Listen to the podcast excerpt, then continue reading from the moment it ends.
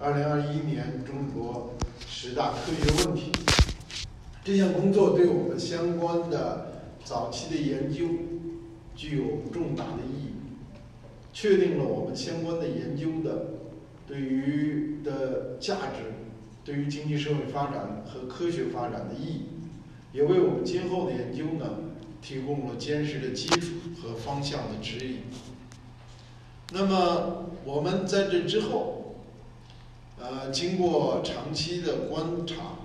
和反复的研讨，我们确定了另外一个作为全国一级学会和相关领域的呃专业机构，我们确定了另外一个课题，就是今天我们要讨论和相关的，叫近海及湿地对双碳与生物多样性影响。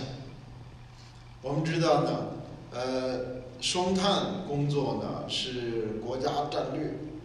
科学家也应该围绕这个中心去努力。三零六零的目标是一个非常重大的、必须完成的任务。那从科学上，我们能做什么工作？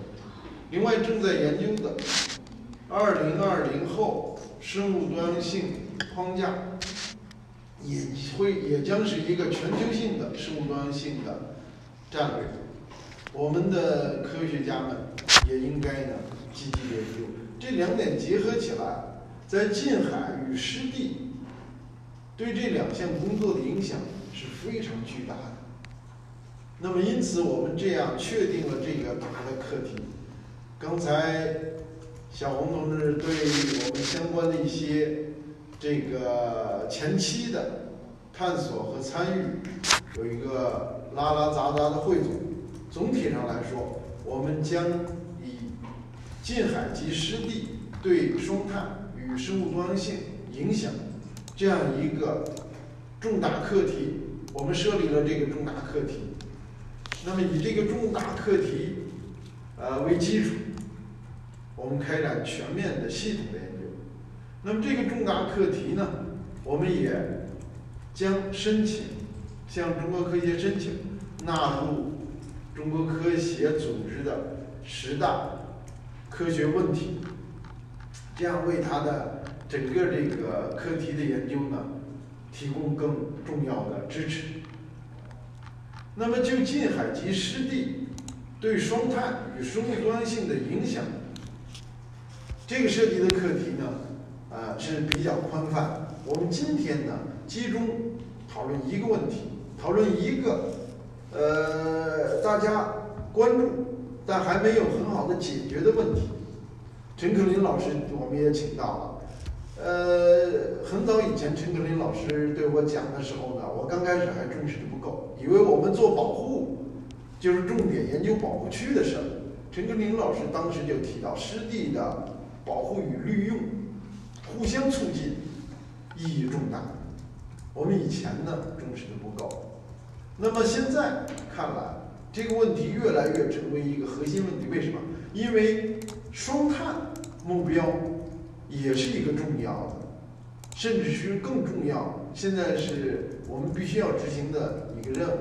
那从科学上讲，近海与湿地对于固碳过程是有重大影响的。它海洋的生物，从海草到海藻到近海的。滩涂的其他海洋生命，贝类、鱼类、虾类、丰年虫，它们都是海近海及湿地固碳的重要的力量。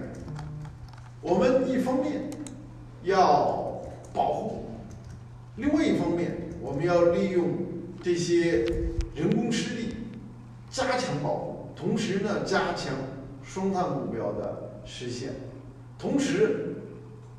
也是国家倡导的，习主席坚持倡导的“绿水青山就是金山银山”，以及“绿水青山向金山银山”的转化问题，这系列组成的系列课题，我们在这个大课题下，近海及湿地对双碳与生物多样性影响这个大课题下，我们希望今天呢，就曹妃甸及近海及湿地。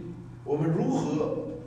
科学家们、公民科学家们相关的呃志愿者共同来探讨这个问题，希望能够推动近海及湿地的保护，推动近海及湿地对于生物多样性，同时对于双碳工作做出重大的贡献。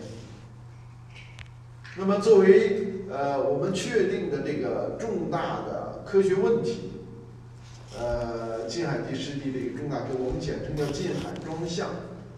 希望今天在座的科学家、公民科学家和志愿者，和希望社会各界呢持续的关注，使得我们的目标是能形成一系列的重要的建议，提供给有关部门，提供给有关政府，和他们共同为实现双碳目标，为实现生物多样性保护的目标，为建设生态文明。做出我们作为国家一级学会，在中国科协的领导下，利用我们组织科学家就重大问题做出一些研究，利用我们的研究成果来为经济社会发展、为美丽中国建设、为实现生态文明建设的重大战略做出我们的贡献。非常感谢今天呃在线的。和现场的科学家和以及志愿者的参与，希望我们持续的就这个课题呢，呃，关注这个课题。呃，今天还有一些专家没有时呃时间冲突，那么我们希望这个课题组的同志持续的呃向这些没有出席今天会议的专家介绍我们的呃这个。重大专项，呃，介绍我们与会专家的意见，最后共同呢形成一个具有广泛的共识、广泛的代表性的一个具有实际操作价值重大的一个科学成果。再次向大家的参与表示感谢，希望大家畅所欲言，谢谢。